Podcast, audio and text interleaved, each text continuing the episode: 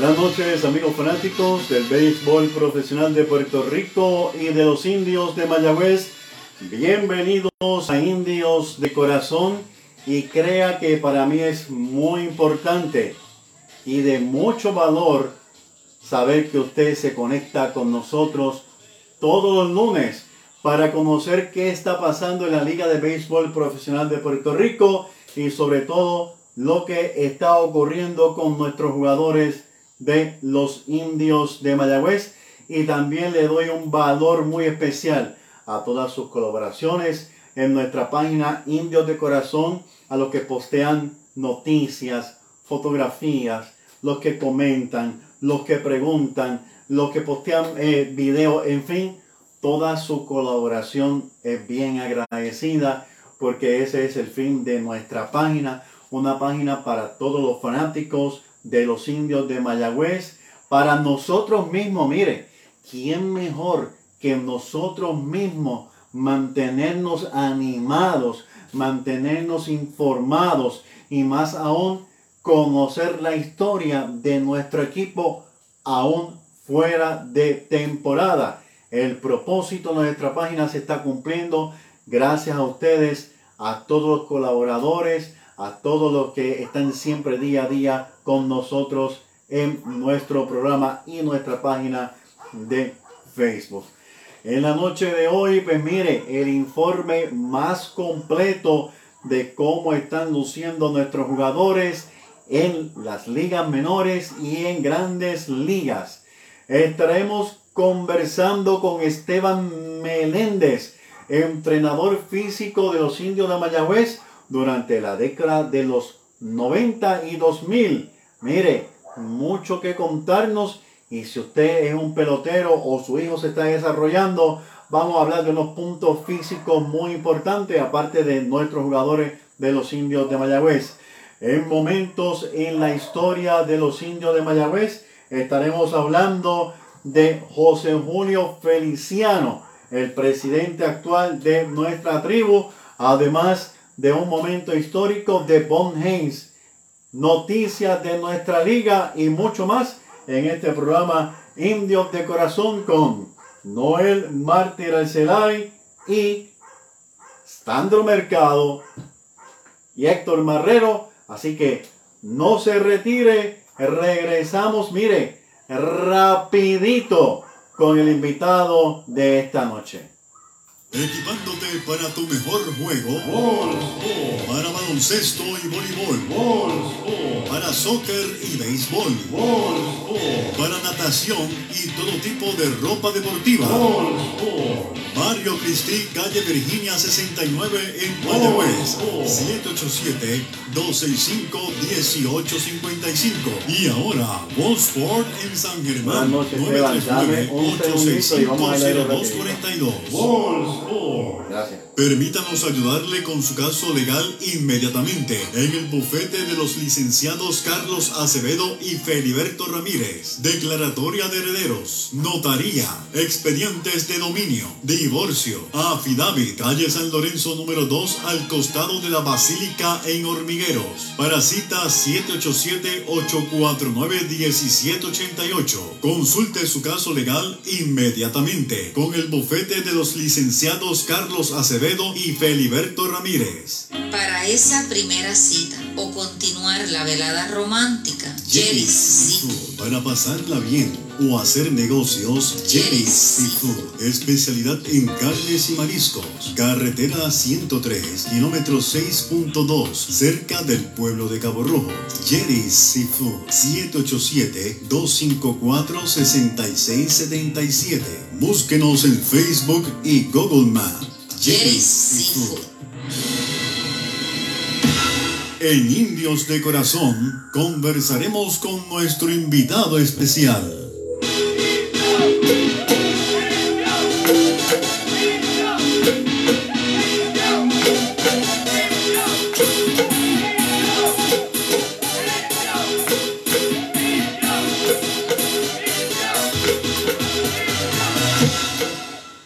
Mi nombre es Héctor Marrero y esto es Indios de Corazón.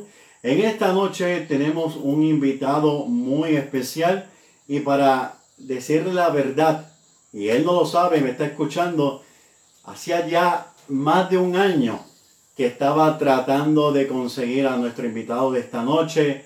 Lo conocí en el parque hace muchos años. He conocido su trabajo, su trayectoria, pero yo quería que los fanáticos de Mayagüez lo conocieran más, lo volvieran a escuchar. Estuvimos hablando de muchos peloteros que ya están por ahí pendientes para escuchar a uno de sus grandes amigos de muchos años, amigos fanáticos de los indios de Mayagüez. Nuestro invitado de esta noche fue entrenador físico de los indios de Mayagüez y estuvo, mire, ayudando a grandes peloteros de nuestro equipo como Coco Cordero, Tony Valentín, Luis Huicho Figueroa, Randy Ruiz, Boy Rodríguez y la lista es enorme. Amigos fanáticos de los indios de Mayagüez, me honra en conversar con él en nuestro programa de esta noche, Steve o Esteban Meléndez. Buenas noches, Steve. Saludos hermano, ¿cómo estamos? La gente en el pueblo de, Puerto Rico, saludar, saludando a la gente ahí y mi familia allá en Mayagüez. Amén. O sea, ¿tienes familia en Mayagüez? No, yo, yo, yo, considero toda la gente que yo conocí ahí familia. Ah, ok, ok. ¿Qué, qué, qué? Papá, mi papá era de Orocovi, mi mamá que fue de de Vega Baja. Ok, ok.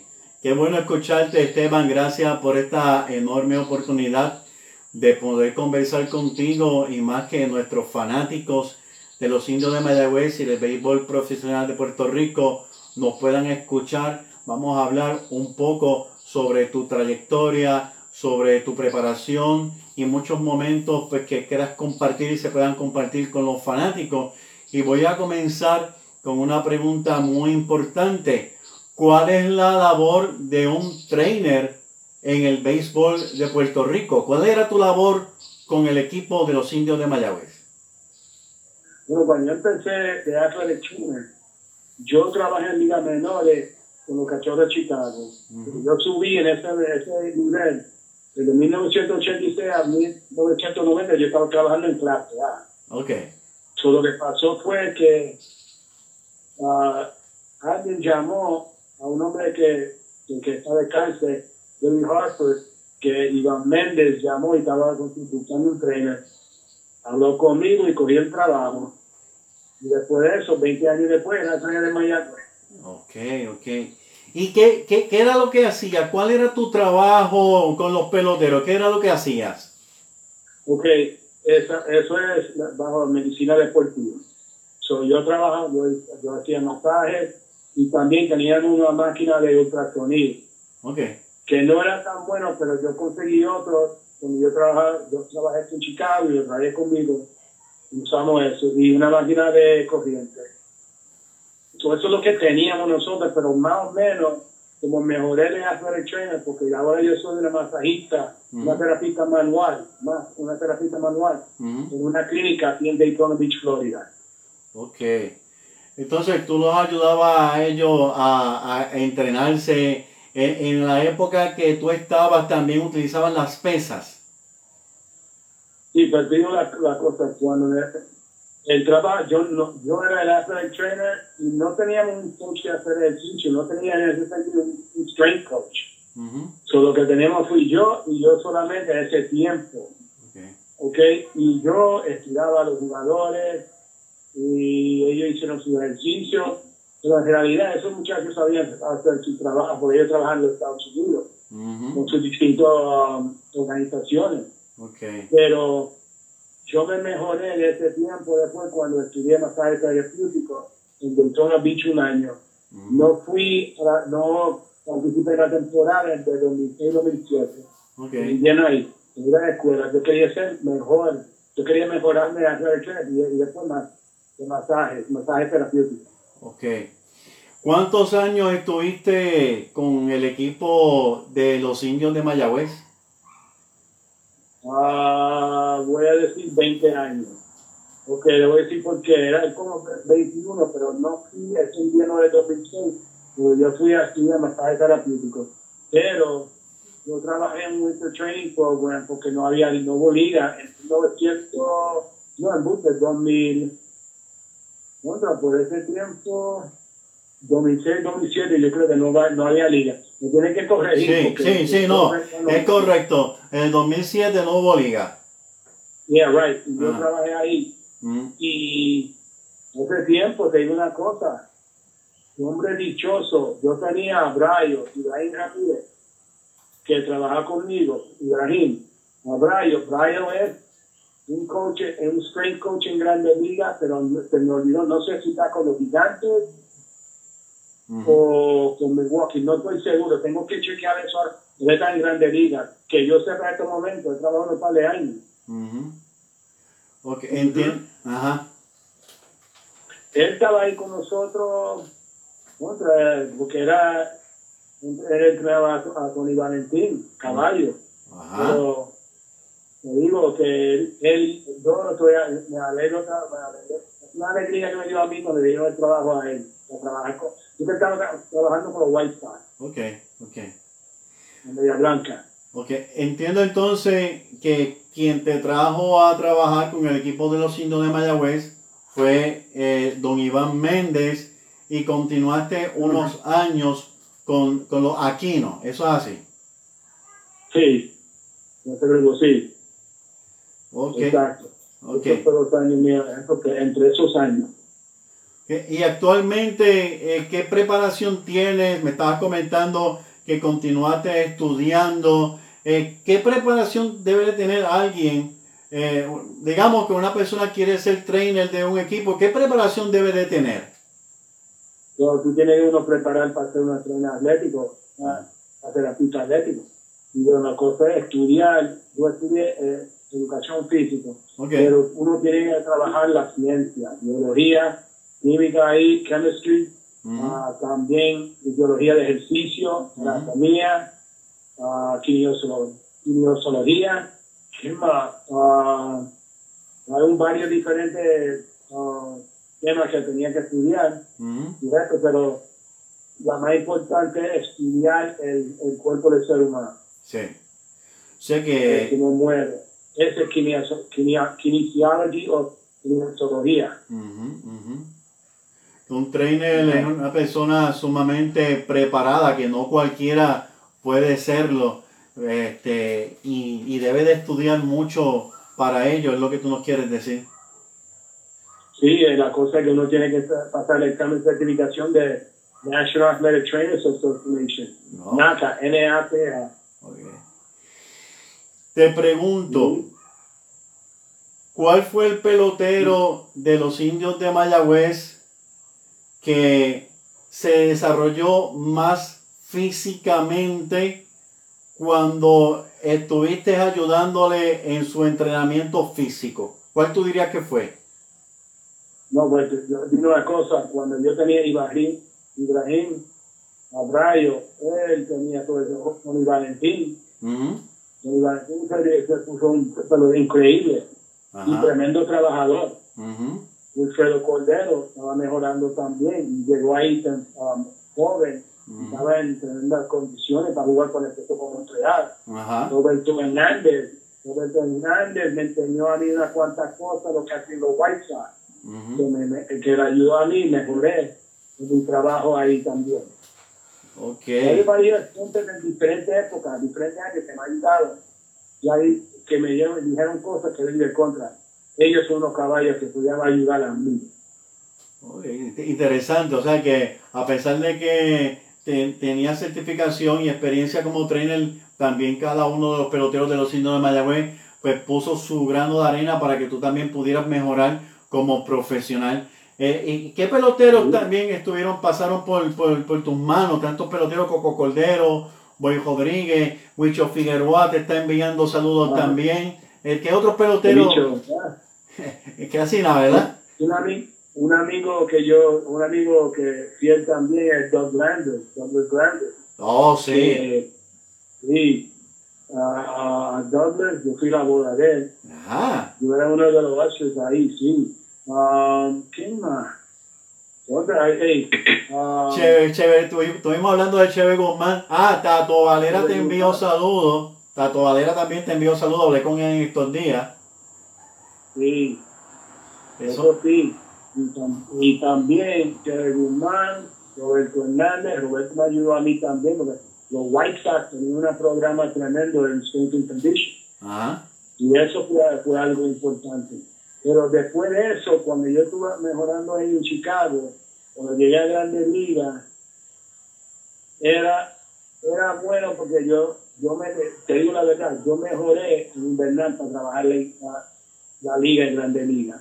Pero cuando me, me asignaron a en Liga Menores, yo, yo, hice la, yo tomé la decisión de que voy a mejorar de 30. Ok. En ese tiempo, eso fue cuando estudié mensaje terapéutico, pero científico, cosas científicas. Técnica osteopatía, de osteopatía. Ajá. Qué bien. Técnico osteopático que yo uso estos días. Wow. Y eso yo estudio más la ciencia, no masaje de, de, trabajando en un spa, de, de health club y eso. Nosotros hacemos cosas que son científicos como si fuera un quiropráctico trabajando, pero sin haciendo manipulación, los ajustes. Porque nosotros haciendo movilizaciones.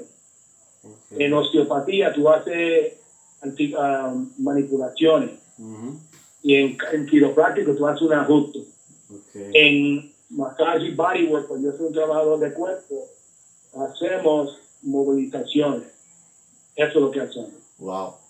Te pregunto, durante el tiempo que estuviste conociendo de Mayagüez, obviamente, pues viste muchas cosas, peloteros que recibieron bolazos, peloteros que se lastimaron dedos, no sé si estuviste cuando eh, Alex Díaz se rompió un dedo de la mano, eh, peloteros eh, tuvieron muchos accidentes, eh, no tienes que mencionar el nombre del pelotero, eh, no tienes que mencionarlo, ¿verdad? No, no, que- no quisiéramos eso.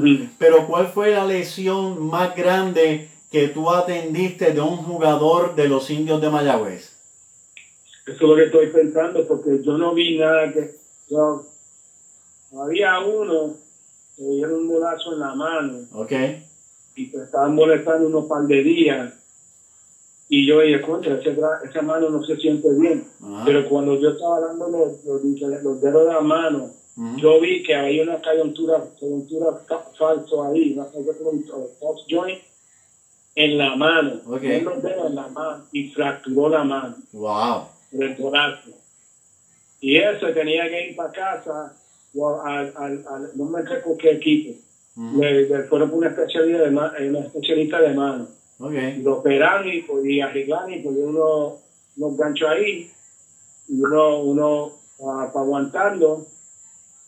La, la, la- el- en este momento el hueso mejoró, pero yo lo vi el año después jugando en Grande Liga. ¿Y te acuerdas cuál fue el hueso que, que se rompió? Uh, metacarpal, metacarpal la mano, porque los dedos carpal, ¿verdad? Pero la mano metacarpal, ahí, cerca de la muñeca. Wow. Y estoy pensando otro que era malo también, en ese tiempo. Ujú. pero no tanto que yo vi esa, ese bolazo, Ujú. yo vi lo que ah, a uno fue como de Alex Díaz que jugó. Douglas Glenda jugó, Ujú. y él no se lesionó, él no tenía problema con lesiones. Estoy Ujú. pensando otro, Ujú. Alex Díaz, ese hombre juega sin que como juega ahí, no importa jugaba, Sí, sí. he play, Sí. él jugaba. Roberto Hernández me enseñó a mí, me- como yo te dije, uno decir que él, él- él, eh, aprendió con los White Sox, y nosotros empe- empezamos a hacer eso con los cachorros cuando yo trabajé ahí. Me di cuenta que era muy importante cómo cuidar a un atleta cuando no está jugando, antes cuando empieza. Ok. Ok.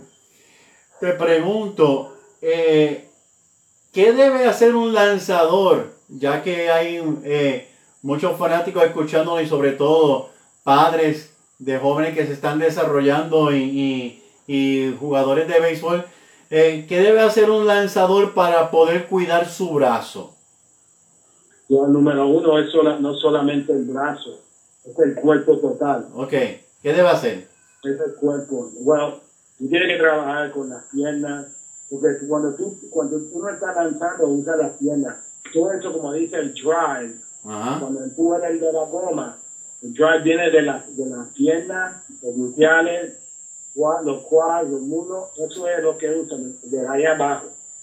Y después, para, tiene que trabajar con los mecánicos de ellos, porque lo que pasa es, como tirar correcto, ellos tienen que ver, ver video con el pitching coach, con la gente para trabajar los músculos que ayudan. Además, la escápula, el programa de la escápula ahí atrás. Como plato, ahí esa área ahí, tú tienes que trabajar. Tú tienes que trabajar los pectorales, todo, todo. Tú tienes que ser 100% del cuerpo para dedicarse a lesiones, porque es como un automóvil. Tú das un turno para el carro, tú quieres el carro, no te dejas allá en la calle. Pero si tú no te cuides, el, el cerebro va a decir a ti, oye, tú no me estás tratando a mí bien. No voy a, yo te voy a dejar a ti en el, terreno ahí, porque yo te voy a dejar con el brazo molestado. Eso es lo que piensa el cerebro. You mess with me, you're going to pay for it. Okay. O sea, eso se basa... Ajá. Tú no dejas el carro, siempre están cuidando el carro, más importante es el ser humano, porque el automóvil, self-moving, automóvil, ¿ok? Es, es, el modelo como un ser humano. Cuatro gomas, dos, dos piernas, dos brazos, el, el, el, el, cuerpo del carro, el engine, el motor, el, el corazón, el fluido, fluido, tú tienes que poner coolant y eso, y agua, todo. Gotta keep it going. Vemos en los, en los parques, antes de los juegos, los peloteros estirándose, que entendemos que es parte de, de su cuidado físico. Esto, y eh, eh, los vemos estirándose, los vemos haciendo ejercicio, este, y hablando, siguiendo con el tema del, del lanzador, pues como dijiste, usa mucho las piernas, la, la, la, la cadera, la cintura, eh, el, el, el brazo. Pero ¿cuáles son los ejercicios que tú dirías que son los más adecuados para cuidarse? El ejercicio bueno, como para mí, uh a mí yo no, yo no tengo problema haciendo push-ups contra la pared. Okay, Pero la cosa es los push-ups y el squat. okay. Son ejercicios bien tre- tremendos uh, utilizar si lo está haciendo correcto. Eso es porque uno cuando está trabajando en béisbol, jugando en béisbol, tiene que, que ahí hablar con los coaches y los, los athletic trainers Ujú, para ayudar a ellos a mejorar su cuerpo. ujú, Eso es una cosa, tú tienes que empezar de los dedos de los pies hasta la cabeza. ujú, Porque esto, those to your toes, eso es el core, en el mismo medio que tú trabajas. Y tú tienes que trabajar ahí al frente y la espalda también. ujú, Ahí está la escápula, eso dice estabilización, stabilization. Para estabilizar el cuerpo. Esto es importante con el carro, porque tiene que estabilizar el carro y corre bien cuando está en la carretera. El mismo modelo. Te pregunto, yo sé que hay una gran variedad de lesiones en el béisbol, pero según tu experiencia, ¿qué es lo que más se lastima un pelotero? Ahora está cambiando. Antes era um, el hombro, no hay mucho ahí, la oblique, la oblique ahí, Los abdominales uno tiene que fortalecer, los hamstrings, los glúteos, todo que tiene que trabajar. Hay, todo es una cadena cinética. Y eso es lo que tenemos que enseñar a los muchachos, lo que esa palabra es kinetic chain, es porque eso es como el automóvil. Tú tienes que tener el automóvil con todas las piezas moviendo bien, trabajando, el carro corre bien y el ser humano es así también. Ujú, Y atletas tienen que entender que el parte el cuerpo, uno parte el cuerpo, puede dañar todo el cuerpo. Si tú no haces tu trabajo, si tú no prestas atención, tú vas a quedar con una, una, una reputación que siempre está lastimado y es más difícil para subir el juego si tú no puedes lanzar, batear, jugar el juego. Ujú. Muy importante el compromiso de los peloteros con, con, con los ejercicios, sin duda alguna. ¿Qué, qué momento podrías compartir con los fanáticos, momentos jocosos, eh, algo eh, divertido que te haya ocurrido mientras fuiste trainer de los indios de Mayagüez? Que es un bolazo que dado un fanático, eso, está hablando las- los fanáticos, ¿verdad? Estamos hablando de todo, de todo. El momento jocoso para ti. Yo he visto lesiones ahí que era un foul ball, un foul a un fanático. Ajá. Yo vi uno, bueno, esto es la Liga Menores, en clase A, yo vi uno que un bolazo muchacho de la nariz, estaba chocando sangre. En ese tiempo, yo, o sea, yo tenía los guantes y todo eso, salí con una toalla, Ujú. aguantar ahí, Ujú. lo llegué al otro tren del, del otro equipo, que me cuidaba de los, los dos equipos, y lo llevé ahí dentro rapidito, y ayudé a él. Y gracias a Dios que el doctor fue a visitarnos cada jueves, y eso fue un juego en jueves. Ok. No se olvida eso. Y ayudó a ese muchacho, lo llevaron al, al hospital, y estaba lo más bien. Y yo creía una fractura, y no era una fractura, era una con- contusión Ok. que él que sangró demasiado y se mejoró. Wow. Y con los indios de Mayagüez, ¿cuál diría que fue el, el, el, el, eh, un momento así, este, no necesariamente un, necesario, un momento tan embarazoso, algo jocoso que haya ocurrido en, en Mayagüez que puedas contar?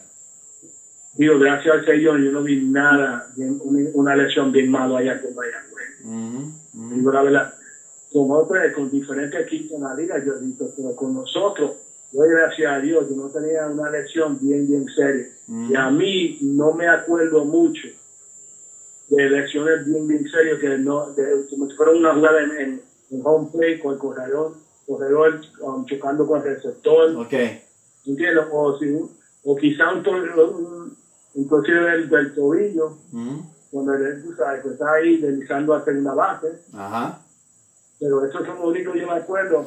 Bolazos sí, pero yo no he tenido nada, un bolazo en la boca, yo nunca tenía esos problemas. Qué bueno. Yo me acuerdo cuando yo trabajaba allá. Qué bueno, qué bueno. Dichoso, dichoso soy. Sí, sí, definitivamente. Dichoso tú y dichoso todos los peloteros. porque vemos tantos accidentes en el béisbol.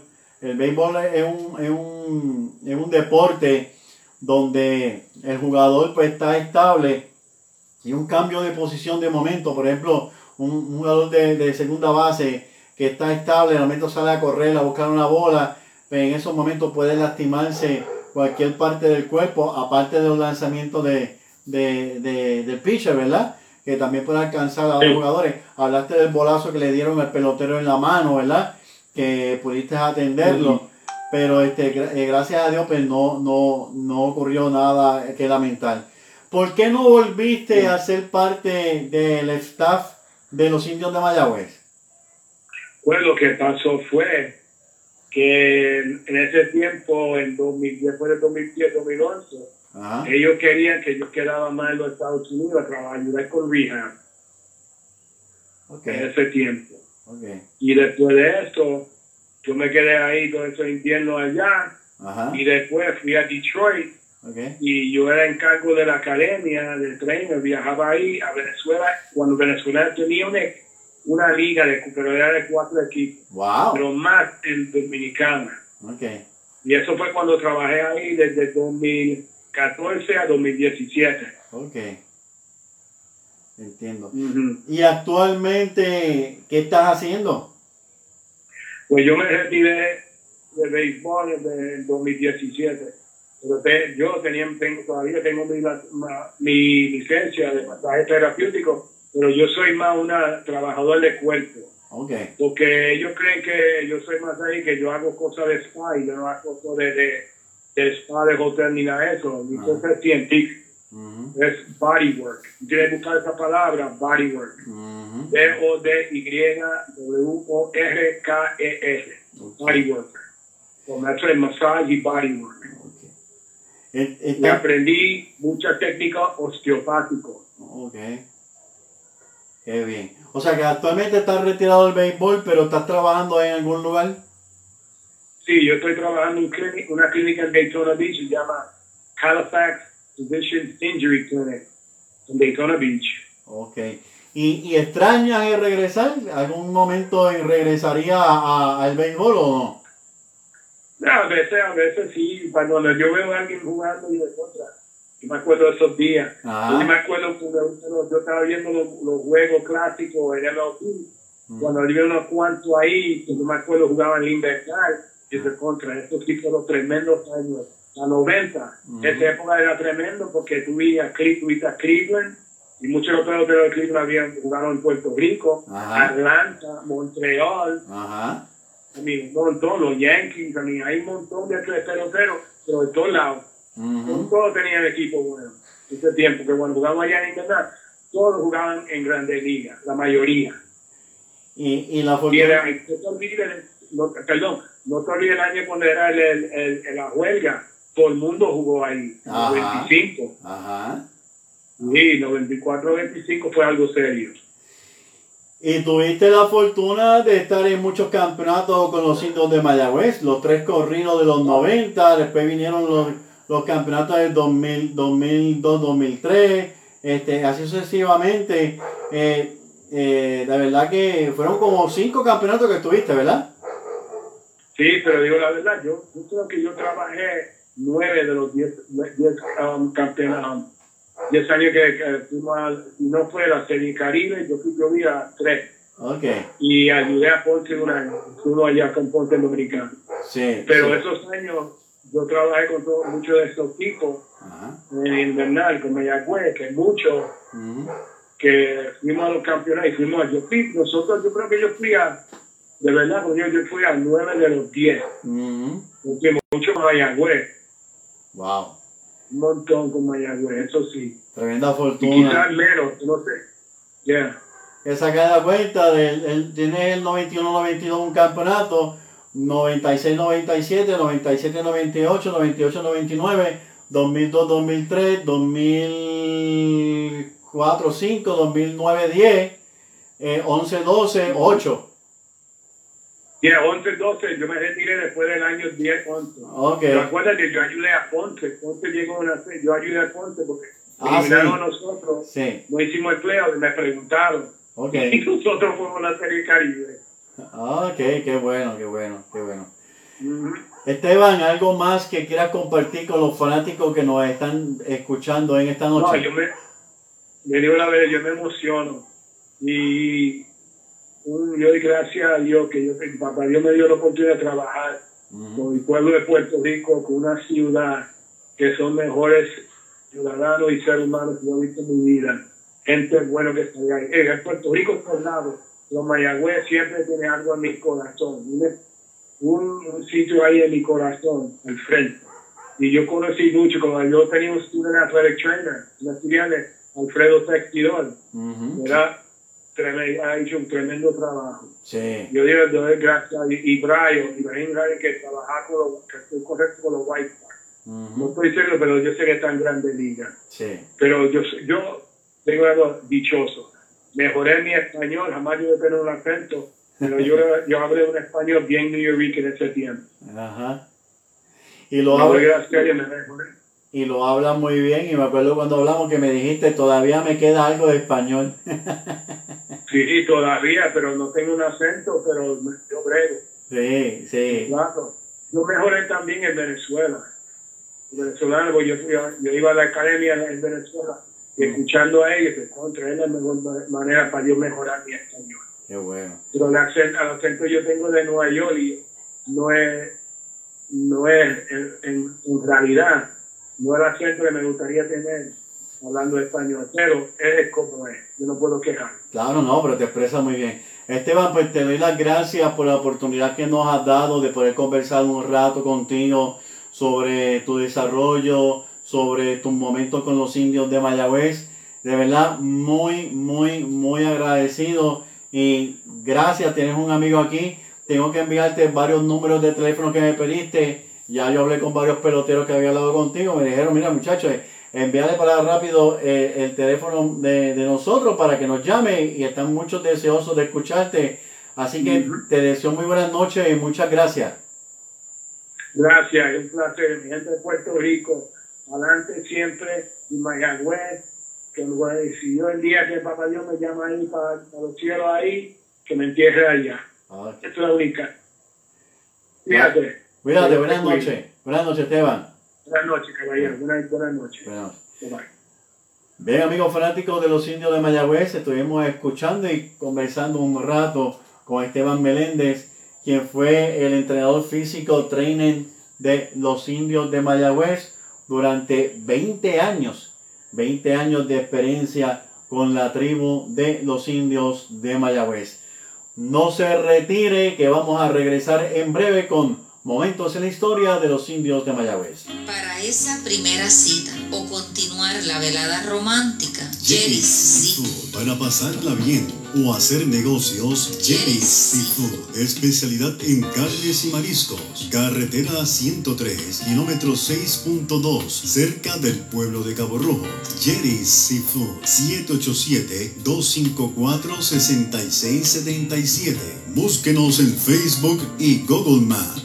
Jerry's Seafood. Equipándote para tu mejor juego. Para baloncesto y voleibol. Para soccer y béisbol. Para natación y todo tipo de ropa deportiva. Mario Cristi, calle Virginia 69 en Mayagüez. 787-265-1855. Y ahora, Wallsport en San Germán. 939-865-0242. Permítanos ayudarle con su caso legal inmediatamente en el bufete de los licenciados Carlos Acevedo y Feliberto Ramírez. Declaratoria de herederos, notaría, expedientes de dominio, divorcio, affidavit, calle San Lorenzo número 2 al costado de la Basílica en Hormigueros. Para cita 787-849-1788. Consulte su caso legal inmediatamente con el bufete de los licenciados Carlos Acevedo y Feliberto Ramírez.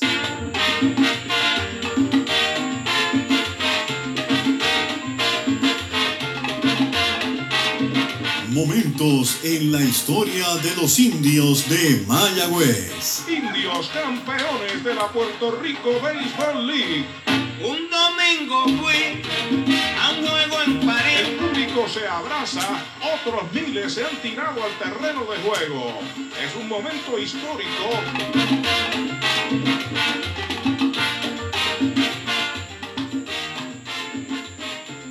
Buenas noches, mi nombre es Héctor Marrero y continuamos aquí en Indios de Corazón en la sección Momentos en la historia de los indios de Mayagüez.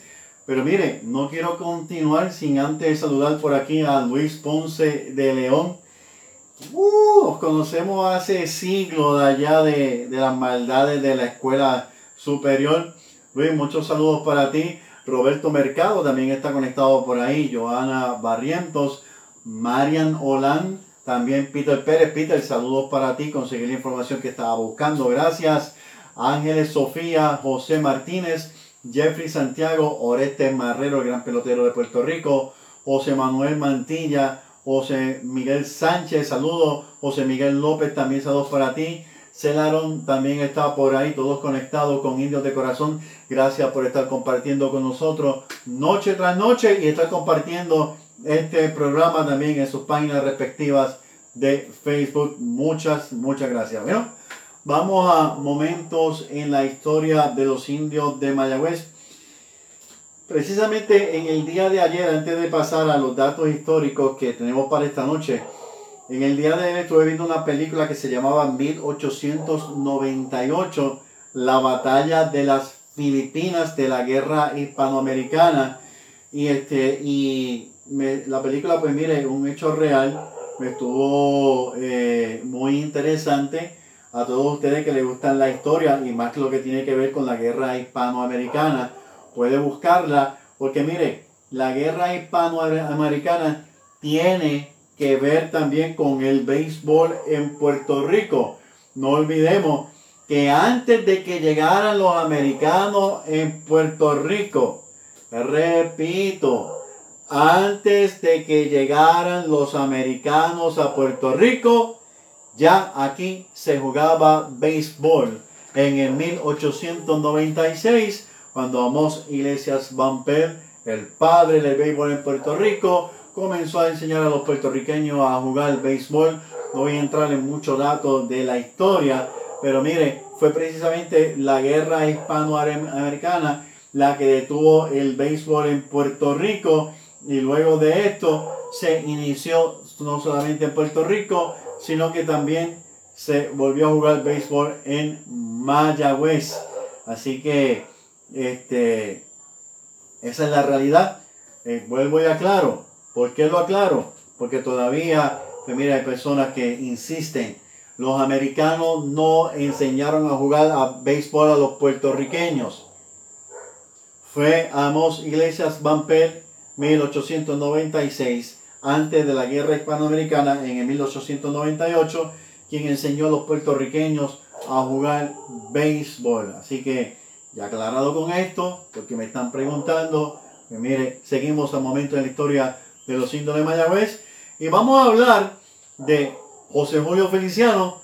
¿Quién no conoce a José Julio Feliciano, el actual presidente de los indios de Mayagüez, que ha hecho una excelente labor con el equipo, ha mercadeado muy bien el equipo y mire, este año, vuelvo y repito, esperamos que todas esas personas que durante el año pasado estuvieron quejándose porque no hubo asistencia, este año, pues mire, ese parque, perdón, esté lleno. Pues, ¿qué pasó con José Julio Feliciano? Pues mira, un día como el 8 de junio del 2018, para ese entonces también apoderado de los sultanes de Mayagüez de la AA, fue anunciado como el nuevo apoderado de los indios de Mayagüez. Fue ratificado por la liga el 4 de julio y su primer anuncio fue cuando nombró a Carlos Baerga como gerente general de los indios de Mayagüez y a Stephen eh, Morales como el dirigente de la tribu. Sin embargo, todos saben que luego Frankie Tom sustituyó a Carlos Baerga. Así que, repito, el 8 de junio del 2018 se dio a conocer que José Julio Feliciano era el nuevo apoderado de los indios, pero fue ratificado por la liga, pues o por lo menos el anuncio de que fue ratificado por la liga se dio el 4 de julio. Así que continuamos apoyando a nuestros indios de Mayagüez y a José Julio Feliciano en busca de ese campeonato y empatar con el equipo de Caguas. Hay un pelotero que participó con los indios de Mayagüez, muy prometedor, tuvo sus situaciones, de esto vamos a hablar. Y quiero pues en el momento de historia de los indios de Mayagüez recordar a Bon Francis Hayes, mejor conocido en Mayagüez como Bon Hayes, que mire, un día como el 11 de junio de 1985, el gigante de 6'5 se convierte en el primer jugador en conectar dos cuadrangulares en la misma primera entrada con los Phillies de Filadelfia en grandes ligas. Su segundo palo fue con las bases llenas para llevar a los Phillies de Filadelfia a marcar 26 carreras contra 7 de contra los Mets de Nueva York. El guardabosque y primera base disparó ese año 1985, 13 cuadrangulares, impulsó 70 carreras para los Phillies de Filadelfia, batió para 263. ¿Qué hizo él con los indios de Mayagüez? Pues mire, jugó como nativo porque su madre era puertorriqueña, natural de Moca. Carl Elmer pues, obtuvo esta información y fue quien lo reclamó inmediatamente en el draft de la temporada del 80-81 cuando era gerente general de los indios de Mayagüez. Debutó con nosotros los Piedras Rojas en la temporada 82-83, regresando muy agresivo con el Madero en la temporada 83-84, pero luego de un gran arranque fue inactivado por calcificaciones en su hombro derecho y estaba bateando para ese entonces para 3.31. En sus dos temporadas con los indios de Mayagüez finalizó con 44 carreras empujadas, 9 cuadrangulares y un magnífico promedio de 3.14 el tremendo Bon Haynes. Así amigos fanáticos, fue momentos en la historia de los indios de Mayagüez. Regresamos con Noel Mártir al Celay.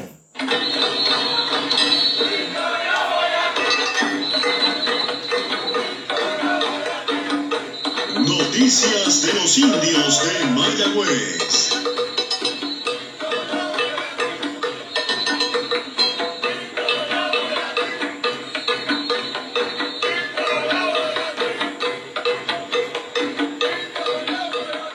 Bueno, vamos a hablar de lo que está ocurriendo en nuestra liga de béisbol profesional y de cómo van nuestros jugadores de los indios de Mayagüez en las grandes ligas.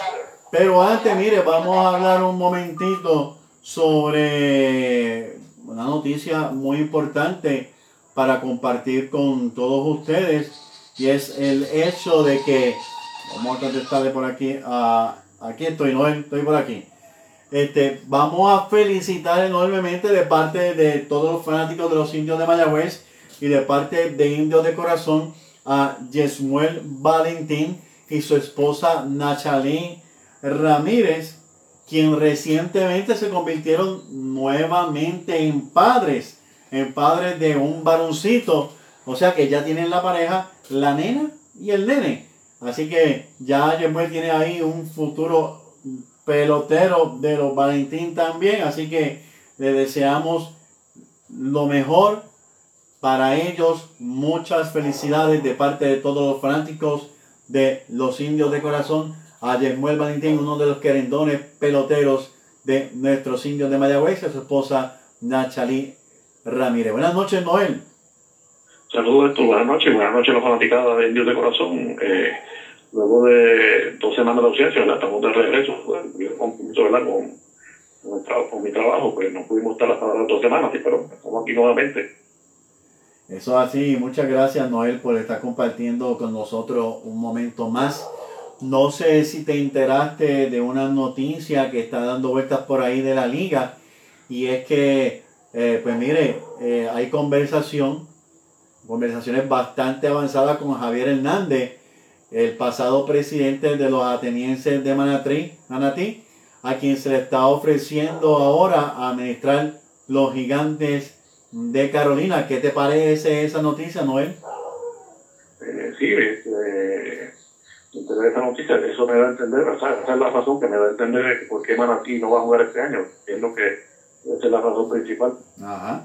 eh, a los Hernández pues de Manatí, eh, indicando que no van a jugar, pues eh, eh, que prefiere pues, administrar la, la- el equipo de, de, de Carolina, ya que como todos sabemos los problemas que ha tenido Manatí la pasada temporada con el estadio, Ajá. el estadio de Manatí que han tenido muchos problemas, especialmente luego del huracán, con lo del alumbrado y las condiciones del, del estadio. pues, eh, los, los Hernández prefieren pues, moverse, eh, por lo menos administrativamente hablando, eh, mover eh, a su equipo de trabajo Sí. a, a administrar el, el equipo de Carolina, que es un equipo que tiene pues un estadio pues en mejor condición, ¿verdad? El, de, de Manatí. Ujú. Y tiene el apoyo también del, del, del municipio de Carolina, ¿verdad? Que ese, ese, equipo pertenece pues eh, al estadio, al, el, el- el equipo pertenece a la administración municipal de, de Carolina. Permíteme saludar por aquí a, a Edwin, un momentito, Edwin, un fanático de los grandes de Mayagüez. También a Helen Esteves, doña Helen, muchos saludos para usted. Y a Sergio René Ibarra, Ed- Edwin Flores, saludos para ti grandemente, eh, grandes fanáticos de los indios de Mayagüez. La noticia es que si es así, que eh, Pedro Hernández va a administrar, ¿verdad? Eh, eh, Javier Hernández va a administrar eh, el equipo, pues estará moviendo parte de su staff también con el equipo de Carolina. Ahora, lo que yo me pregunto es, si no llegan a ningún acuerdo, yo me imagino que entonces, si no llegan a ningún acuerdo, está en peligro la participación de Carolina en el béisbol, me imagino yo, ¿verdad? en la participación de, de Manatí, eso mismo te iba a comentar, que entiendo que podría poner en peligro ¿verdad? la permanencia de la franquicia de Manatí por quién se podría hacer cargo de un equipo de, de los atenienses de Manatí la próxima temporada, ¿verdad? Eso sería la pregunta. Mm, O en un futuro, eh, ya que pues Manatí es un mercado pequeño, ¿verdad? Eh, Ujú, como todos sabemos, no, es- no es lo mismo que estar en una ciudad eh, grande como Carolina, que es área metropolitana. Eso es así. Eh, y no, y no, que no muchas personas están dispuestas ¿verdad? a entrar a este negocio Mm, que no, no necesariamente o- o es un negocio este, bueno, ¿verdad? Para, No es, no es un negocio que te va a dejar millonario en Puerto Rico. exacto, es un negocio que mayormente lo que te va a traer son gastos Mm, y, y, pues, bueno, son pocas personas, entiendo, que estarían dispuestas a, a, a mantener la franquicia de Manatí viva, ¿verdad? O sea que podría ser, quién sabe, si la, el final, eh, por lo menos de, este, de, este, de, esta etapa de la franquicia de Nueva Tenencia de Manatí. Eso es así, pero, pero la pregunta que yo me estoy haciendo es si, si él está en conversación, porque todavía no es definitivo, si él está en conversación, llaman a ti, pues se sabe que no va a participar. Pero si él no llega a un acuerdo con la liga y el municipio de Carolina, pues entonces entiendo yo que si él no llega a un acuerdo, la participación de Carolina se vería en peligro a menos que ellos busquen a otro administrador, ¿verdad? Ese, eso es lo que yo creo, porque todavía no es definitivo que él va a administrar a, a Carolina. Este, y vamos a ver Entiendo que, que es mucho más viable, ¿verdad? Para que, que juegue. Para conseguir quien administre el equipo, el equipo de Carolina es más fácil conseguir un administrador que, que para el caso de Manatí. Sí, definitivamente. más cuesta arriba. Sí, definitivamente. Así que, que mire, los jugadores de Manatí y los jugadores de los tiburones de Aguadilla, pues quedan como agentes libres.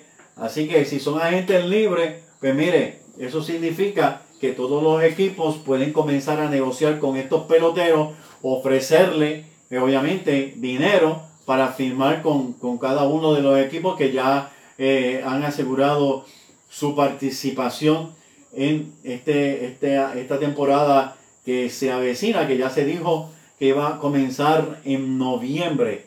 Ah, muy interesante por demás. También conocemos que en la temporada pasada Roldán pues prácticamente hizo unos movimientos económicos enormes donde prácticamente salió de los estelares de, del equipo de, los tiburones.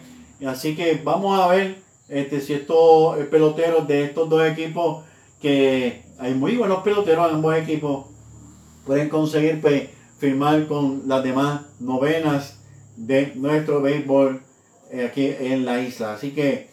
Y, recordemos que también hay pendiente para la próxima temporada, la del 2022, la la gran posibilidad que hasta ahora, por el momento, aparentemente sí, va a dar fruto, ¿verdad? La, la, la franquicia que en la ciudad de Ponce, ¿verdad? Que estaría tomando vida para la temporada 2022, una franquicia de extensión.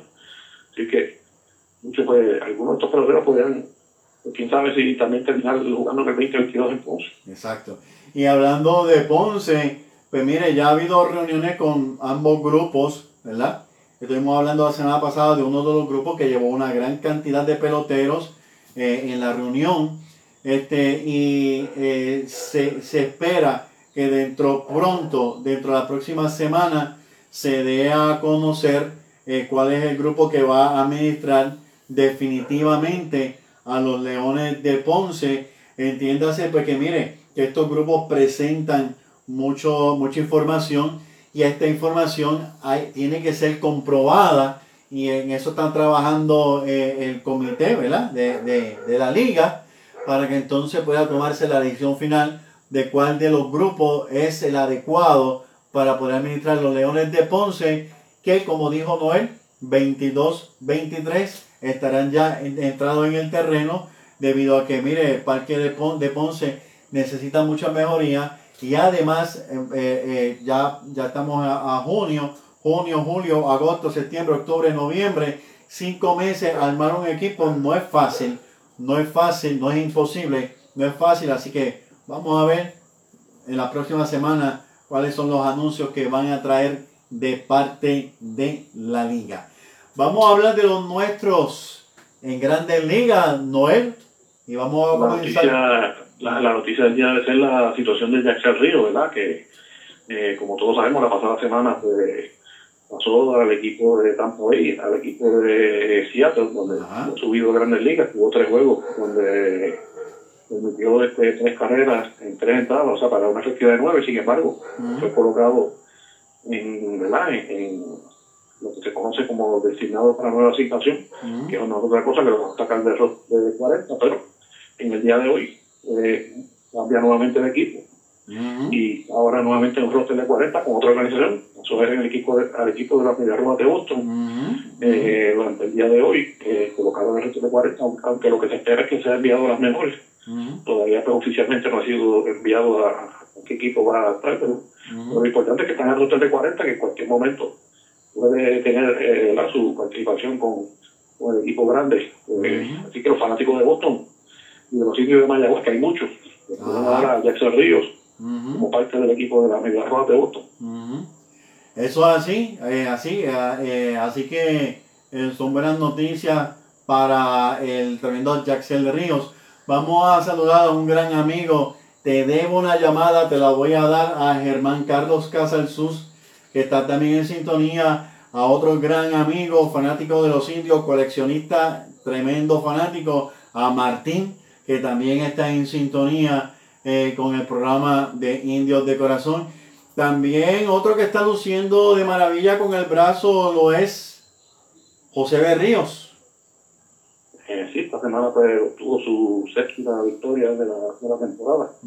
Eh, sigue luciendo bien y se siguen pues los rumores ¿sabes? de la posibilidad de que el equipo de Minnesota, como este es el último año de contrato de José de Río, que, esté buscando pues cambiarlo durante esta temporada por algún prospecto de lado o algunos otros jugadores que puedan ayudar a la organización ya pensando en un futuro.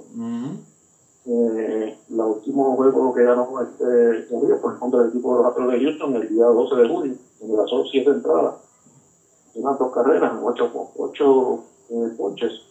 Eh, ya esta temporada Río ya tiene 7 victorias, 2 derrotas, 3.49 su efectividad. En este partido que ha comenzado, 77 y un tercio, entradas lanzadas, ha, permitido 64 hits. Y 30 carreras limpias, 32 en total, 30 rol limpias está permitido y 81 ponches. Así que sigue luciendo este eh, José Berrío con el equipo de Minnesota y vamos a ver qué va a pasar eh, más adelante en la temporada podría terminar cambiando de uniforme antes que, antes que esta temporada termine en vez de septiembre. Eso así, y un dato que quiero compartir es que en ese partido que acabas de mencionar, él llevaba una blanqueada, llevaba un juego muy, muy, muy bueno y pues eh, lo perdió, dos cuadrangulares corridos le conectaron, pero aún así logró la victoria 5 a 2, así que este José Berrío, pues mire, está luciendo de maravilla allá en las grandes ligas. Como... Tiene récord, tiene récord de, de siete comunicamos y, y, el próximo que vamos a hablar tiene un récord a, la inversa, ¿verdad? Que ha lucido eh, también eh, con otro equipo que pues, el récord es negativo, que es el caso de Jorge López. Jorge López, Jorge sí. López tiene el récord de, de, 2 y 7, o sea, la, la, inversa de Río, el tiene 7 y 2. eh, y, Jorge López ha tenido sus su buenos juegos. Sí. Sin embargo, pues el equipo de los Orioles es uno de los peores equipos de la Grandes Ligas este año, así que además, lo importante es que se ha mantenido en la, en la rotación. Eh, ha tenido, como dije, buenos juegos. El equipo pues, no lo ha respaldado, lógicamente. Pues, el equipo, pues, eh, al tener el récord que tiene, pues no le, no le ayuda. Se refleja también el récord de, de Jorge López. Dos victorias, siete derrotas.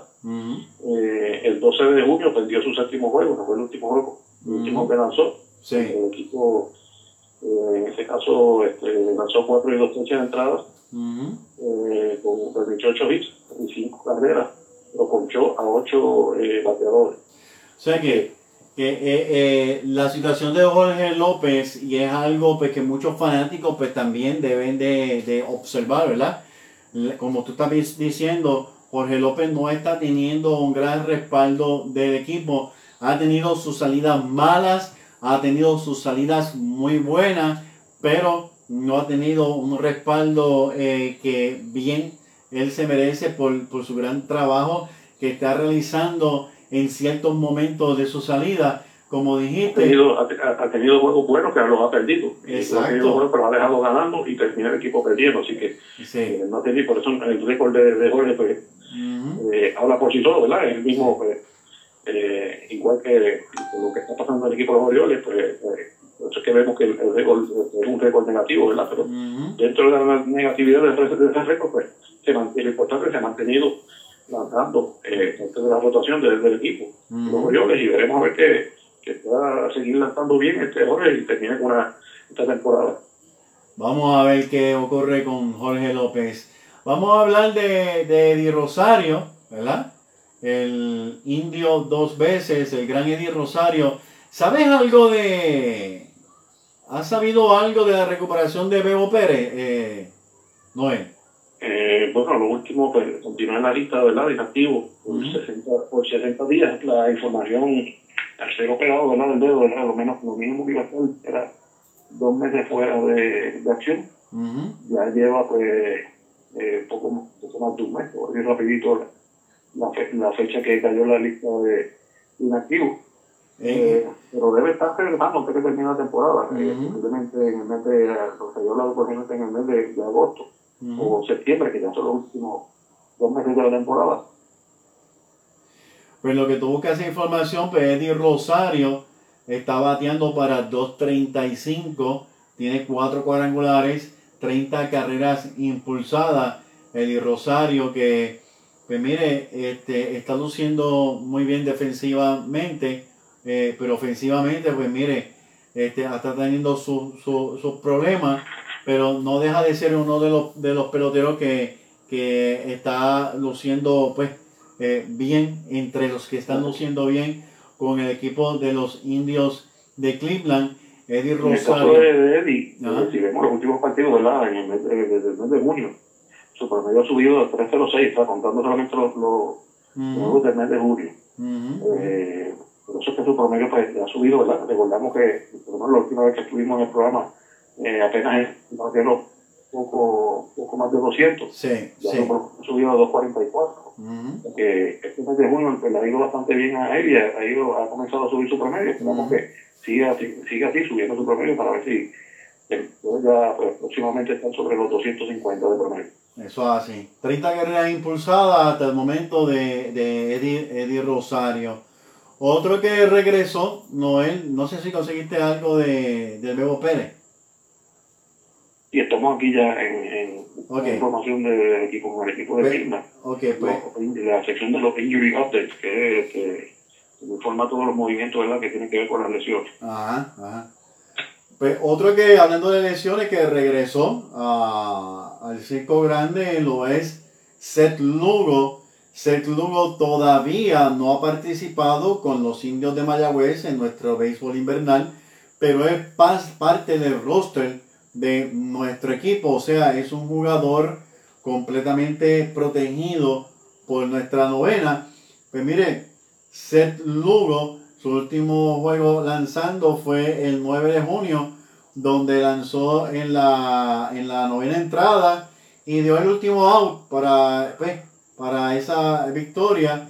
Eh, no ha ganado, no ha perdido, ha lanzado en 5.2 entradas, también luciendo muy bien como ponchador con 9 ponches y tiene una efectividad de, de 1.59 Seth Lugo en su regreso eh, luego de una lesión que lo tuvo, bueno, en- desde el sprint training estuvo Seth Lugo lastimado, así que este, así que va, va, va marchando bien en su recuperación y, y dicho sea de paso, no es recuperación, vamos a aclararlo, sino que ya está recuperado Seth Lugo luciendo bien en su regreso al béisbol, Noel. Eh, sí, el caso de ser Lugo eh, está siendo utilizado mayormente como relevo corto, una entrada, y apenas ha permitido una carrera en lo que, lo que se entró a acción, ¿verdad? Luego de eso ha lanzado Eso sí. no, no le han permitir carrera. Así que, que está haciendo bien, haciendo un trabajo de Lugo, le hace falta, ¿verdad? Porque Pitcher es un lanzador que eh, iniciador, eh, como lo se conoce es un iniciador de, de ocasiones o de situaciones. Ujú, eh, los relevistas, ¿verdad? Que era como mayormente se utilizaba con los, con los meses. Eh, y recordamos que, como tú indicaste, que lleva lesionado desde, desde la pasada temporada, ya tiene problemas de lesiones Ok. y pues recuperando un caso como Cerdugo, un caso que podría, ¿verdad?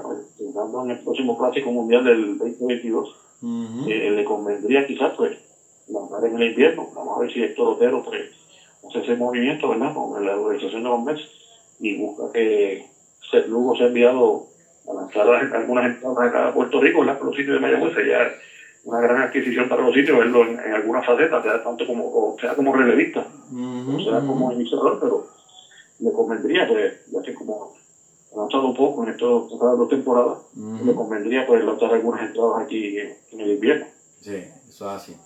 Hablando de Martín Machete Maldonado, un pelotero muy querido con los indios de Mayagüez, un hombre que fue un líder grande con nuestra novena. Pues mire, la semana pasada Martín Machete Maldonado tenía un por ciento de un 50 eh, de jugadores retirados en base. Actualmente pues está para un 44% ha bajado un poco, pero no deja de ser bueno lo que Martín Machete Maldonado está presentando. En cuanto a él con el bate, pues sigue todavía tímido con el madero. Está bateando apenas para 1.67. Tiene 17 carreras impulsadas con 4 cuadrangulares.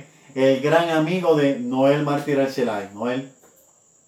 Sí, este, sigue, pues, se mantiene eh, recibiendo todos los días la estructura del equipo de Houston. eh, ofensivamente, pues, como tú indicas, está pues, muy por debajo de, de su verdad, de, su, de, de lo que se espera de él. eh, pero recordemos que Martín nunca ha sido un gran bateador en, en la liga, pero aún eh, siempre eh, bateado sobre, sobre 200, 225 aproximadamente su, su, su, su promedio, ¿verdad? Eh, por lo regular. Sí. Un 67 fue mucho más bajo de lo que nos tiene acostumbrado. Así que, pero su, la defensa siempre está ahí. Eh, no puede faltar lo que, lo que tú indicaste de sacar los corredores en, en ¿verdad? Intentar robar. Ujú. Por esa razón es que sigue jugando diario, Claro. con el bajo promedio que tiene, Ujú. Martín Maldonado. Eso es así. Y nos queda por ahí uno más, Alex Claudio. El Alex ha seguido también mejorando ¿verdad? su actuación juego a juego, ya tiene efectividad ¿verdad? con, con los juegos de esta semana. Eh, hecho, consiguió su primer juego salvado el día 11 de junio, este fue el 11 de junio. Eh, la- donde vino a lanzar eh, a- apenas en la última entrada un bateador lo retiró por, me- por vía de coche y eh, con esa actuación un tercio de entrada eh, logró su primer juego salvado esta Ujú. temporada ya pues tiene récord de una victoria y una derrota 4.38 su efectividad en 29 partidos. Eh, 24 y 2 tercios de entrada 24 hits 12 carreras eh, y 24 ponches así que eh, poco a poco ha ido también mejorando este Alex Claudio, ¿verdad? Así que sigue haciendo su trabajo, su, su, su, ¿verdad? su labor, que es enfrentar pues, en algunas situaciones a bateadores, especialmente los zurdos, y tratando pues su entradita, pues, eh, ocasionalmente, pues, semanalmente lo vemos en dos, tres, hasta cuatro partidos, así que sigue haciendo su trabajo este Alex Claudio con el equipo de los angelinos de Los Ángeles. Eso hace, eso hace. Así que, este, algo más, Al- algo más que quieras añadir, Noel. Pero la situación de Bego Pérez, pues sigue, pues, por lo menos aquí en la página de, de Major League, Ujú. Eh, esta es la lista de desde el 5 de mayo. Eh, todavía pues no, no ha actualizado ¿verdad? su estatus desde el mes de mayo. Ujú. No, fue, fue primero colocado en la lista de inactivos el día 5, luego el día 23 fue pasado a la, a la lista de 60 días. Eh, y este, no, fuera de, de la, lo que se espera este, de la recuperación, pues eh, esperamos que, pues, que verlo antes que termine la temporada nuevamente en acción. Ujú. Pues Noel, pues muchas gracias. Gracias Héctor, siempre por la oportunidad y será hasta la próxima semana. No, gracias a ti, buenas noches. Muy buenas noches a todos. Bien, amigos fanáticos de los indios de Mayagüez, ese era Noel Martínez Celay conversando con nosotros sobre cómo están luciendo nuestros jugadores de los indios de Mayagüez allá en Grandes Ligas. El, el informe más completo usted lo escucha aquí en Indios de Corazón. Y vamos ahora a hablar de nuestros muchachos en las ligas menores y hay mucha expectativa porque eh, hay uno de nuestros jugadores de los indios que está luciendo muy bien. Ya yo creo que ya medio mundo sabe de quién estamos hablando. Pero para hablar sobre lo que está ocurriendo en las ligas menores, tenemos por aquí a nuestro colaborador también, a Sandro Mercado. Buenas noches, Sandro. Buenas noches, Héctor, y buenas noches a todos los fanáticos de Indios de Corazón. Buenas noches, Sandro. Vamos a arrancar con la Liga de México. Y hay algo que, que quisiera compartir, ¿verdad? Y es sobre Dani, Dani Ortiz.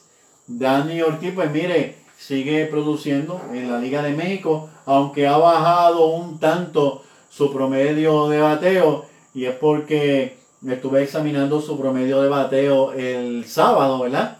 El sábado, el viernes, el viernes o el sábado, ahora, ahora no me acuerdo, estaba para 2.99, pero está ahora para 2.93 Dani Ortiz. ¿Qué me dices de Dani?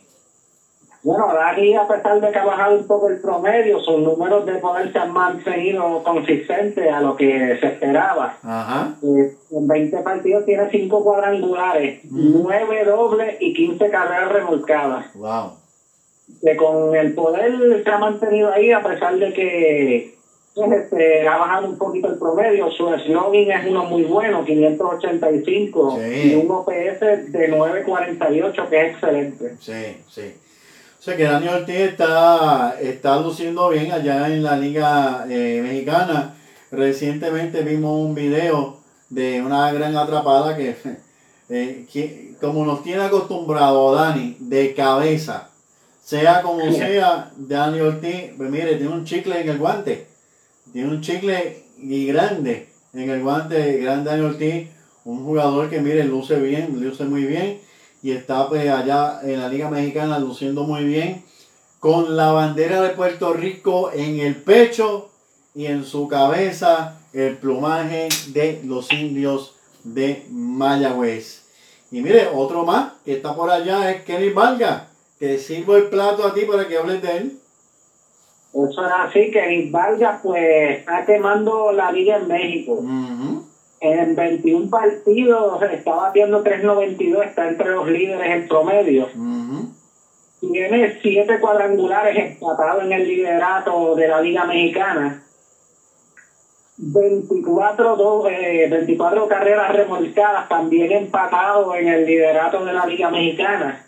Eh, excelente. Y un concierto de envasaje de, de 4.79, casi la mitad de las veces que él se para en el plato, se envasa, que eso es extraordinario y un OPS de 1.200. Y un eslogan- bateando por todas partes. Y un eslogan de 722. Eso es así, tiene los números de poder, que es lo que se esperaba de él, porque Kenny es un pelotero que tiene poder natural. Eso es así, eso es así, está luciendo de maravilla y no es para menos porque Kenny Vargas, pues como todos saben y hemos mencionado aquí, y cada vez que lo menciono siempre hay un fanático que después me escribe que Kenny Vargas qué, por eso lo mencionamos constantemente, pidió agencia libre en Mayagüez, el año pasado no le fue nada bien aquí en Puerto Rico, aunque tuvo un arranque positivo a la final, pero no, no fue lo que, se lo que estábamos acostumbrados a él. Ahora Kenny Vargas, pues mire, está mejorando, está poniendo unos números y eso si continúa así, van a tener que abrir la chequera los dueños del equipo en Mayagüez para ver a quién Kenny Vargas le dice que sí, Sandro. Eso es así, no solo eso, también le está abriendo la puerta quizás conseguir un contrato en organización de grandes ligas. Eso, vamos a ver, vamos a ver, este, así que de verdad nos alegramos mucho con lo que está demostrando Kenny Vargas allá en la Liga Mexicana. El presidente de los indios, José Julio Feliciano, ya manifestó que está interesado y que va a negociar de todas, todas con Kenny Vargas para que él siga vistiendo el uniforme de los indios de Mayagüez. Así que vamos a ver qué ocurre al final del camino con Kenny Vargas, que repetimos, muy bien, demasiado de bien. Yo creo que, que está teniendo una temporada tan ensueño como la que tuvo aquí en Puerto Rico cuando fue eh, eh, jugador más valioso, ¿verdad? Este, así que eh, muy contento por Kenny Vargas y esperemos que pueda regresar con los indios de Mayagüez con ese deseo y esa fuerza y ese gran juego que está teniendo allá en la Liga de México.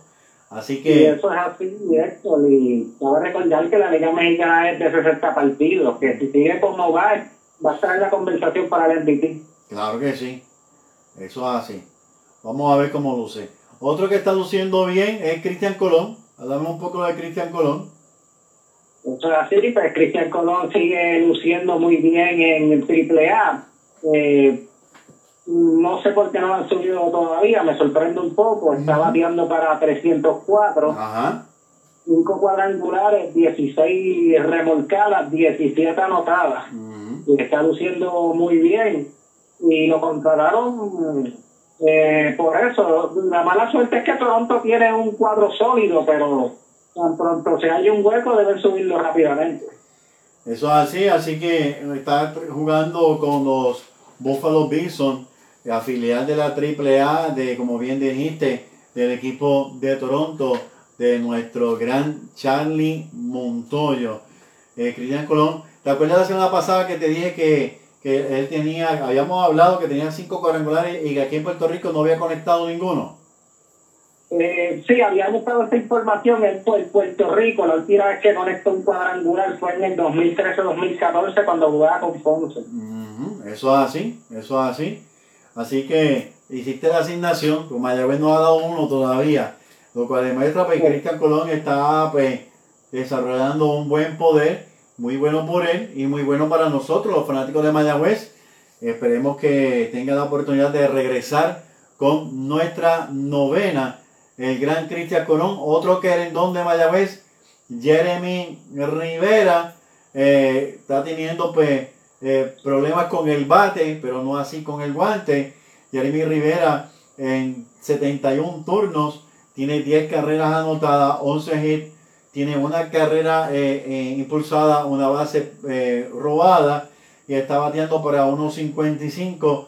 Sabemos que Jeremy Rivera es un bateador más efectivo, así que eh, entendemos, ¿verdad? Y esperamos que Jeremy Rivera pueda desarrollarse eh, como nos tiene acostumbrado aquí en la Liga de Puerto Rico. Seguimos. así, este, Jeremy, a pesar de su bajo promedio, tiene anotado y nueve bases por bolas, que por lo menos está llegando a base. Fíjate, hay algo, eh, lograste conseguir la información de Xavier Fernández. Eh, Xavier Fernández estaba tratando de verificar la información. Él había estado lesionado, eh, había regresado, lo habían asignado a la clase A más para rehabilitación. y, en estos momentos está en la lista de jugadores suspendidos. Traté de buscar información, el motivo de por cuál fue suspendido, pero no he encontrado nada al momento. Eh, y, y, eso es, eh, ¿cómo te digo? A mí también me ocurrió yo estuve busca y busca para aquí, busca para allá y dónde no me metí yo a buscar. Y no entendemos la razón por la cual Xavier Fernández está suspendido. No sabemos si es que está lesionado y no va a participar más. Vamos a ver si encontramos algo más adelante. Lo estaremos informando en nuestra página y en nuestro programa la semana, la semana próxima. Pero mire, al momento de ser suspendido, estaba batiendo para 2.43 y tenía eh, un total de 4 cuadrangulares, Xavier Fernández. Así que vamos a ver eh, si conseguimos información, pues se la estaremos dando a todos ustedes, los fanáticos, en nuestra página Indios de Corazón y en el programa de la próxima semana. Seguimos con los receptores como es costumbre. Eh, Alan Marrero, ¿qué me dice de Alan? Pues, Alan Marrero todavía este, pues, no ha podido soltarse con el bate, apenas batea 0.91, eh, solamente cuatro hits eh, en cuatro turnos al bate, eh, tiene un cuadrangular, cinco remolcadas, cinco anotadas, y pues con el bate, como usted tú, está tímido. Eso es así. Otro que está luchando para poder sostenerse mantenerse jugando y, que de verdad que eh, no sé ni qué palabra utilizar, le, eh, le deseamos lo mejor. Dele Rodríguez, una victoria, una derrota, 9.00 de efectividad en 6 partidos lanzados, este, 18 entradas, 21 ponches, este, eh, tiene una efectividad bastante alta. Vamos a ver cómo se sigue desarrollando Derek eh, Rodríguez está en triple A con Albuquerque. Así que eh, es, una, filial de, los Rockies de Colorado. Le deseamos una pronta eh, mejoría, ¿verdad?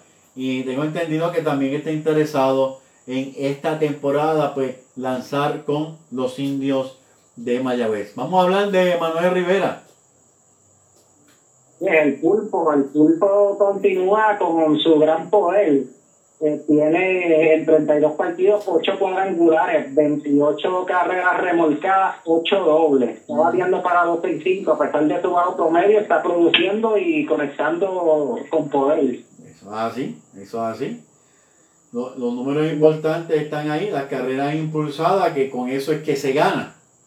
Con eso se empata y con eso se gana. Así que el Pulpo está haciendo su trabajo allá en AAA, afiliada a Kansas City con Omaha. Eh, pues Pulpo que es tremendo pelotero, mejor persona. Tengo la- el privilegio de poder conocerlo. Así que eh, está bien. El Pulpo que también es otro pelotero que se ha hablado mucho de la posibilidad de subir a las mayores. Eso es así, lo esperamos pronto en el 5 grande porque está desarrollando lo que le hacía falta, el poder y su defensa siempre ha sido elite. Eso es así. TJ Rivera, nuestro gran TJ Rivera, que está en AAA eh, a- eh, de Indianápolis. Así que, ¿cómo le va a TJ Rivera? El TJ Rivera en 19 partidos está bateando para 2.19, solamente un cuadrangular, 6 remolcadas, 5 anotadas. Todavía está buscando su forma de juego. Hay que recordar que no juega desde la postemporada de los indios de Mayagüez, no, él no jugaba béisbol. Mm. Así que está tratando de ponerse en forma y entendemos que pronto debe coger su ritmo y empezar a batear. Y un dato interesante es que TJ Rivera está teniendo parte de juego en tercera base. Eso es así, él siempre ha sido un buen utility. Eh, ha jugado todas las posiciones del cuadro, incluso aquí con Mayagüez pues lo utilizan de primera base, pero él, él es un utility que juega varias posiciones. Y, y lo, lo menciono porque en realidad TJ Rivera pues eh, es un jugador de tercera base y, un- y también ha jugado en el campo corto. No olvidemos que él fue operado de Tommy Jones y hubo rumores de que su brazo no estaba todavía en buenas condiciones, que por eso era que lo estaban poniendo en primera base, incluso en el Clásico Mundial lo vimos en primera base. Sin embargo, si su brazo no estuviese en buenas condiciones, no estuviese jugando a tercera base y así lo está haciendo. Está jugando en varias posiciones, pero también está participando en la tercera base TJ Rivera, lo que muestra y deja al olvido los rumores de que su brazo no está en condiciones. Sí, sí lo está, así que nos alegramos mucho de TJ Rivera. Factor X. Y, y algo interesante antes de pasar al factor X es que no ha cometido ningún error. Eh, eh, muy importante. Muy, muy importante. Bien que sí. Bueno, El factor X pues sigue luciendo muy bien con los Aces de Reno, que es filial de los Arizona Diamondbacks. En 18 partidos está bateando para 318. Eh, tiene un cuadrangular, 11 remolcada. Ha subido dramáticamente su remolcada, ya que apenas eh, la semana pasada cuando hablamos me parece que él tenía solamente 4, Ajá. ahora ha subido a 11 sí. y tiene 14 carreras anotadas que se ha mantenido produciendo y él es un tremendo primer bate. Y él es un pelotero que le gusta jugar agresivamente. Ya todos aquí lo conocen. ¿no? Eso, es algo que todos en Mayagüez eh, eh, estamos acostumbrados a ver del tremendo Henry, Henry Ramos. Y eso lo vimos en la postemporada cuando en uno de los juegos de la final anotó con un fly de sacrificio de segunda base. sí, sí, lo recordamos grandemente. Lo recordamos grandemente. Y para finalizar, creo que nos queda por ahí Eric Stout. Eso es así, pues Eric recientemente fue firmado por los Miami Marlins para un contrato de liga menor. Ujú, en estos momentos pues hizo está lanzando para Kansas City Monarchs ujú, eh, que es filial de AA Ajá. eh, discúlpame este era el equipo que estaba en Independiente él está con Jacksonville Jumbo Shrimp ujú. que es filial AAA de Miami eh, tuvo su primera salida eh, lanzó cuatro y un tercio de entrada eh, no le fue bien le hicieron cinco carreras eh, pero ponchó a cinco, se ha mantenido ponchando, ya que él estaba luciendo fenomenal con el equipo de, de Kansas City en Liga Independiente y por eso fue que lo contrataron en AAA.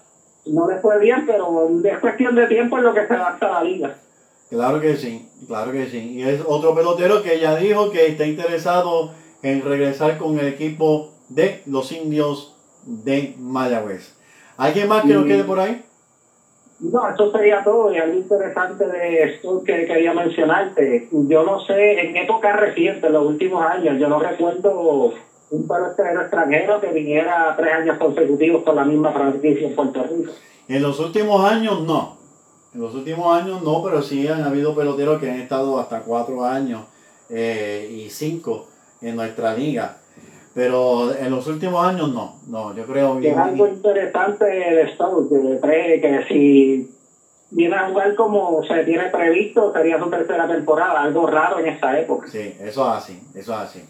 Pues Sandro, te agradezco mucho eh, que hayas compartido con nosotros la información de las ligas menores. ¿Algo más que quieras añadir? Pues eso sería todo. Gracias siempre por la oportunidad y los mantendremos informados semana tras semana con nuestros peloteros en ligas menores y ligas independientes. Gracias, Sandro. Buenas noches. Buenas noches, gracias. El informe más completo de cómo están luciendo nuestros jugadores en grandes ligas, en ligas menores, y las noticias de la liga y, y la historia. Pues mire, solamente aquí en Indios de Corazón vamos a saludar a Israel Peña, compañero periodista, a Santiago Sufrón, a Junior Cancel. Junior Cancel un hombre que sabe mucho de historia. También vamos a saludar a, déjame ver quién me queda por aquí que no haya mencionado. A, vengo por aquí, por aquí, por aquí, por aquí. A Elizabeth, de aquí y allá se. Muchos saludos para ti, Elizabeth, por siempre estar respaldándonos. Mira, amigo fanático, no se vaya. Regresamos inmediatamente con la parte final de nuestro programa Indios de Corazón. Bufete de los licenciados Carlos Acevedo y Feliberto Ramírez. Declaratoria de herederos. Notaría. Expedientes de dominio. Divorcio. Affidavit. Calle San Lorenzo número 2 al costado de la Basílica en Hormigueros. Para cita 787-849-1788. Consulte su caso legal inmediatamente con el bufete de los licenciados Carlos Acevedo y Feliberto Ramírez. Para esa primera cita o continuar la velada romántica, Jerry's Seafood. Para pasarla bien o hacer negocios, Jerry's Seafood. Especialidad en carnes y mariscos. Carretera 103, kilómetro 6.2, cerca del pueblo de Cabo Rojo. Jerry's Seafood. 787-254-6677. Búsquenos en Facebook y Google Maps. Jerry's Seafood equipándote para tu mejor juego. Para baloncesto y voleibol. Para soccer y béisbol. Para natación y todo tipo de ropa deportiva. Barrio Cristi, calle Virginia 69 en Guadalajara. 787-265-1855. Y ahora, Sport en San Germán. 939-865-0242. Vamos a saludar también por aquí a Norberto Rosado, que está en sintonía con nuestro programa, para darle un pequeño resumen de lo que pasó hoy. Pues mire, el presidente del equipo de Manatí, pues ya dijo que el equipo Manatí no va a participar, pero hay conversaciones con él para que administre el equipo de Carolina, que también tiene respaldo de la alcaldía. Vamos a ver qué sucede. Pero la pregunta me la hago y la pongo sobre el tapete.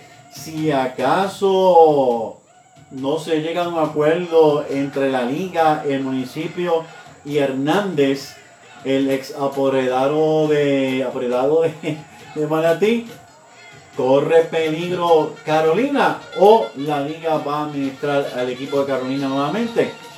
Vamos a esperar qué ocurre en los próximos días.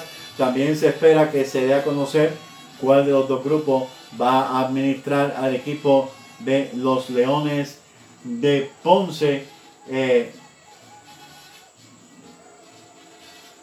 eso que eh, Canecoa Texeira tiene tres temporadas corridas con los indios de Mayagüez eh, de los últimos años, gracias eh, Noel por, por compartir esa, esa información. Así que, eh, eh, amigos fanáticos de los indios de Mayagüez, le agradecemos grandemente por haber compartido con nosotros en esta noche. Kenny Vargas sigue quemando la Liga de México, Daniel Ortiz, Cristian Colón, nos alegramos mucho por, por todos ellos. José Berrío sigue muy bien en Grandes Ligas. Vamos a ver qué ocurre en los próximos días. Ya Eric Stout dijo que está interesado en jugar con los indios de Mayagüez. Muy buenas noticias para nuestra novena. Y el presidente de nuestra liga dijo que está interesado en negociar con Kenny Vargas para que se quede vistiendo de indio. Bien amigos fanáticos, no hay tiempo para más. Le agradezco grandemente su sintonía. Gracias a Esteban Meléndez que estuvo conversando con nosotros. A Noel Mártir Arcelay, a Sandro Mercado, a todos ustedes por su respaldo, por compartir este programa. De verdad muy agradecido. Será hasta la próxima semana con más noticias y más momentos en la historia para todos ustedes, para mantenernos, mire, al día de lo que está ocurriendo con nuestros jugadores en grandes ligas, ligas menores. Así somos los indios de Mayagüez. Así somos los que respaldamos a la tribu. Así que mi nombre es Héctor Marrero. Les deseo muy buenas noches. Cuídense mucho. Que Dios les bendiga. Buenas noches.